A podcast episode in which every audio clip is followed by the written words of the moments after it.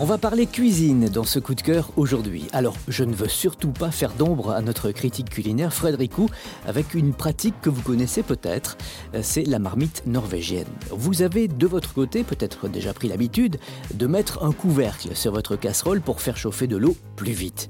En effet, en faisant cela, la pression et la chaleur à l'intérieur augmentent plus vite grâce à la vapeur qui reste emprisonnée. Le temps de cuisson de l'aliment est ainsi réduit, ce qui permet de diminuer votre consommation énergétique la marmite norvégienne est un peu basée sur le même principe. Si cette technique était utilisée durant les périodes de conflit et de restrictions, avec l'augmentation du prix des énergies, elle revient pour une question d'économie. Le principe est extrêmement simple. Vous démarrez la cuisson de vos aliments, légumes ou plats, dans un faitout, comme vous le faites habituellement.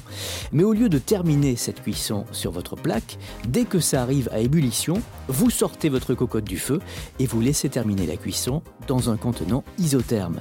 La chaleur ainsi conservée permet à vos aliments de finir de cuire. Alors c'est vrai, comme il n'y a plus d'apport de chaleur en continu, le temps de cuisson s'en trouve rallongé. Mais du coup, vous économisez également entre 40 et 70% d'énergie.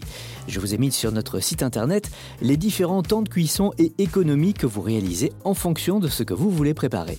Au 19e siècle, on mettait la marmite dans de la paille ou bien directement dans la terre pour garder la chaleur. Alors aujourd'hui, il existe des paniers tout faits pour accueillir votre faitout. Vous pouvez aussi fabriquer votre propre marmite norvégienne dans un coffre en bois, une glacière et bien isoler votre cocotte avec du linge, du polystyrène, des vieux pulls ou des coussins.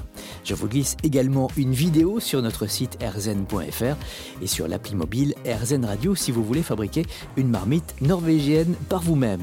Alors important, si le plat mijote dans la marmite du matin au soir, il est quand même préférable de le remettre sur le feu avant de servir pour éliminer les bactéries qui de toute façon commencent à se développer en dessous de 70 degrés dès qu'on arrête une cuisson. Bon, et bien comme le veut la formule consacrée, je n'ai plus qu'à vous souhaiter un bon appétit.